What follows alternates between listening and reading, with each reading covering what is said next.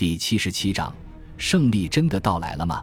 一次，一个因为呼吁和平、反对战争而被关押的囚犯瞥见他透过本顿维尔监狱囚室的窗户仰望外面傍晚的天空，他看上去出奇的平静，似乎已经身处另外一个世界，表情里看不出一丝焦虑或恐惧。一九一六年八月三日早晨，监狱看守将他的双手绑在背后，他大步走向脚架。他身边的那位牧师后来说，有一种王子般的尊严，身高比我们所有人高出一大截。负责绞刑的那个刽子手说，他是经我手处死的苦命人中最勇敢的一个。在距离被绞死不到一个星期时，在牢房里写的最后一批信的一封中，凯斯门特回忆了他的一生：我犯过一些严重的错误，搞砸了很多事情，很多事情没做好。不过。我做的最好的事情就是关于刚果的，和朋友凯斯门特一样，有关刚果的长期斗争也彻底改变了莫雷尔。在他生命的最后十年里，他进行的是一生所有战斗中最为英勇、最为孤独的战斗。在这期间，没有一个贵族和主教给他任何鼓励和声援。在刚果改革运动最后的几年里，莫雷尔看到。法国和伦敦之间的友好条约处处阻挠他。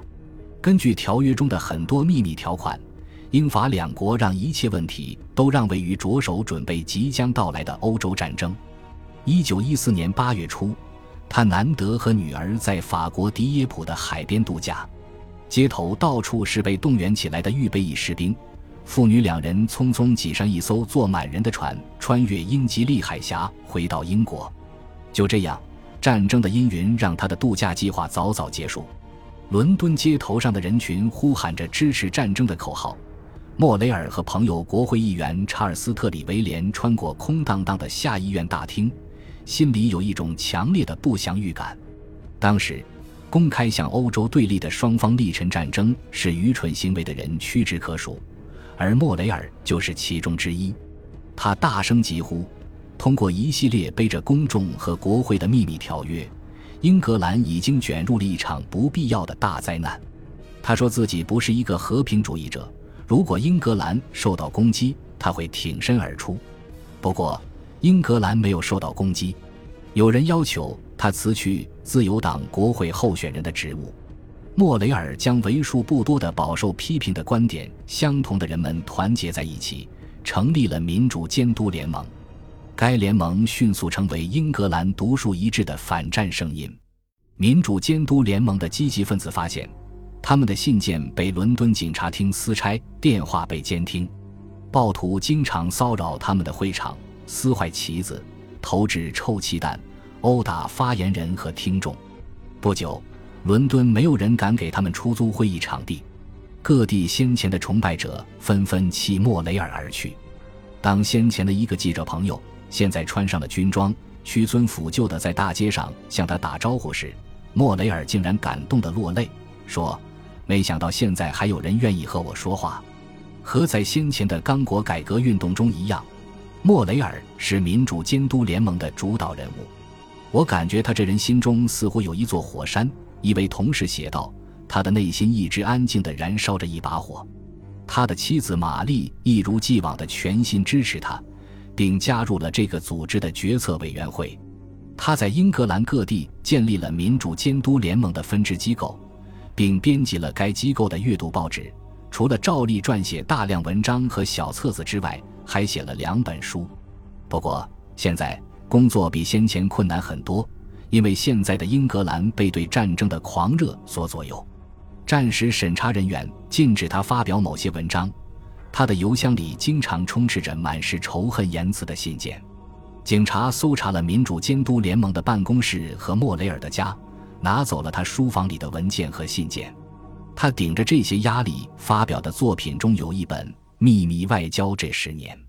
关于这本书，历史学家泰勒说：“后来所有关于战争起源的研究都源自两次世界大战期间的历史学家都效仿他的方法。”莫雷尔不仅改变了研究方法，他还改变了看问题的视角。今天，因为我们非常清楚不过，导致八百五十万人死亡、两千一百万人受伤的第一次世界大战，完全是一场没有必要的、本可以避免的悲剧，所以很容易忘记，当时有勇气指出这一点的人是多么少。随着战争的继续，他面临的舆论压力日渐严峻。愤怒声讨英国反战运动的《每日见闻报》指出，当你和反战的人辩论，质疑他们提出的事实的时候，他们动辄提到一个权威人物莫雷尔。粉碎这一阴谋，就必须抓住这个主谋。他的办公室始终处于警察的监视之下。《每日快报》一篇文章的标题是“莫雷尔是何许人也？他的亲德组织背后的金主是谁？”《旗帜晚报》称他是这个国家的德国间谍。在承受这些攻击的时候，莫雷尔得知了凯斯门特被捕的消息。莫雷尔在 UDC 的同事提醒他。他们自己已经困难重重，劝他不要再支持他的那位朋友凯斯门特和他们不一样，他已经在用实际行动与德国合作了。因此，虽然莫雷尔心里十分痛苦，但他没有在凯斯门特最后的几个月里去监狱看他。凯斯门特和先前一样宽容大度，派人告诉莫雷尔他理解后者的处境。一位朋友见到凯斯门特的朋友写信给莫雷尔说：“他跟我说。”你接受同事的建议是正确之举，绝对没有任何问题。在整个战争期间，当所有人都在反对他的时候，莫雷尔像当年相当数量的英国当权者支持他呼吁刚果改革时一样，始终坚持他的观点。他呼吁展开和平谈判，结束秘密条约。他相当有预见性的反对战争结束后迫使德国接受严苛的和平条款，因为沙俄也在协约国一边。所以他认为，这场战争是民主与独裁之战的说法是可笑的。他呼吁各国裁军，要求在没有原住民投票同意之前，不得转让殖民地土地，要求建立一个所有国家都参加的国际委员会。一九一四至一九一八年的战争改变了我的一切。另一个大胆挑战大国沙文主义热潮的人伯特兰罗素写道：“我损失了很多朋友，结识了很多新朋友。”我认识了几个身为仰慕的朋友，我觉得莫雷尔应该是第一个面临政治宣传和审查带来的无数障碍时，表现出旺盛的精力和极强的个人能力。他竭尽所能，让英国民众了解政府将众多小伙子送往屠宰场的真正目的。他受到的来自政客、新闻媒体的攻击之多，超过了任何一个反对那场战争的人。虽然如此，他从未退缩。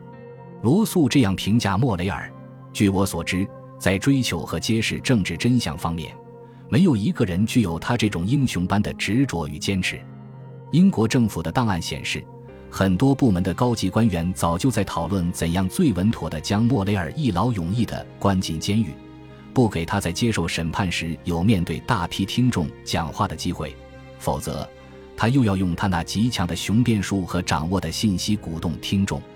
一九一七年，他们好不容易找到了一个不起眼的法律条文，借口他违反了将反战作品寄往国外这一含糊的法律，将他逮捕。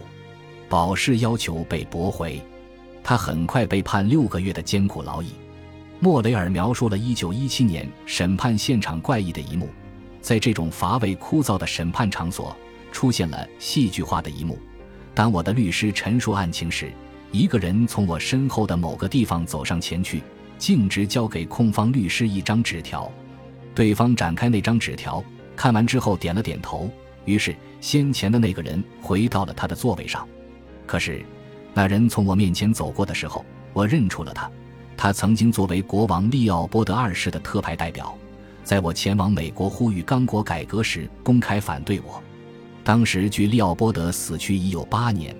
莫雷尔那次前往美国也是五年之前的事情了。五六个拿了利奥波德的钱的游说人仍然和他处处作对。他没有说出现在法庭上的那个神秘人物到底是谁，不过给人的感觉就像是利奥波德在坟墓里调兵遣将。法警将莫雷尔送入一年前处决罗杰凯斯门特的本顿维尔监狱。隔壁囚室的那个人因为偷了三瓶威士忌被关到这里。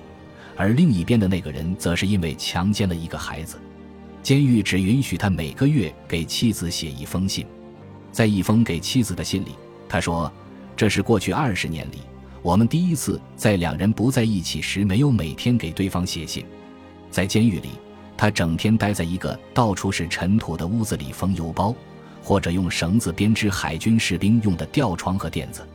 他始终不说一句话。囚犯干活时不许说话。每天下午四点到第二天上午八点，他被关在自己的囚室里。晚餐也是一个人在囚室里吃，一般是用一个马口铁容器盛着的一片面包，容器底部大约有半品脱的凉粥。那个容器在当天早些时候可能盛放过熏青鱼，上面还残存着痕迹。还有一品脱热可可饮料。人们俨然将可可看作传说中诸神享用的琼浆玉液，尤其是天冷的时候。每个夜晚都有一两次听到咔嗒的声音，那是看守在打开每个囚室门上的窥视孔查看里面的囚犯。在夜里，阴冷囚室里面十分阴冷，仿佛是世界上最冷的地方，没有什么地方比那里更冷。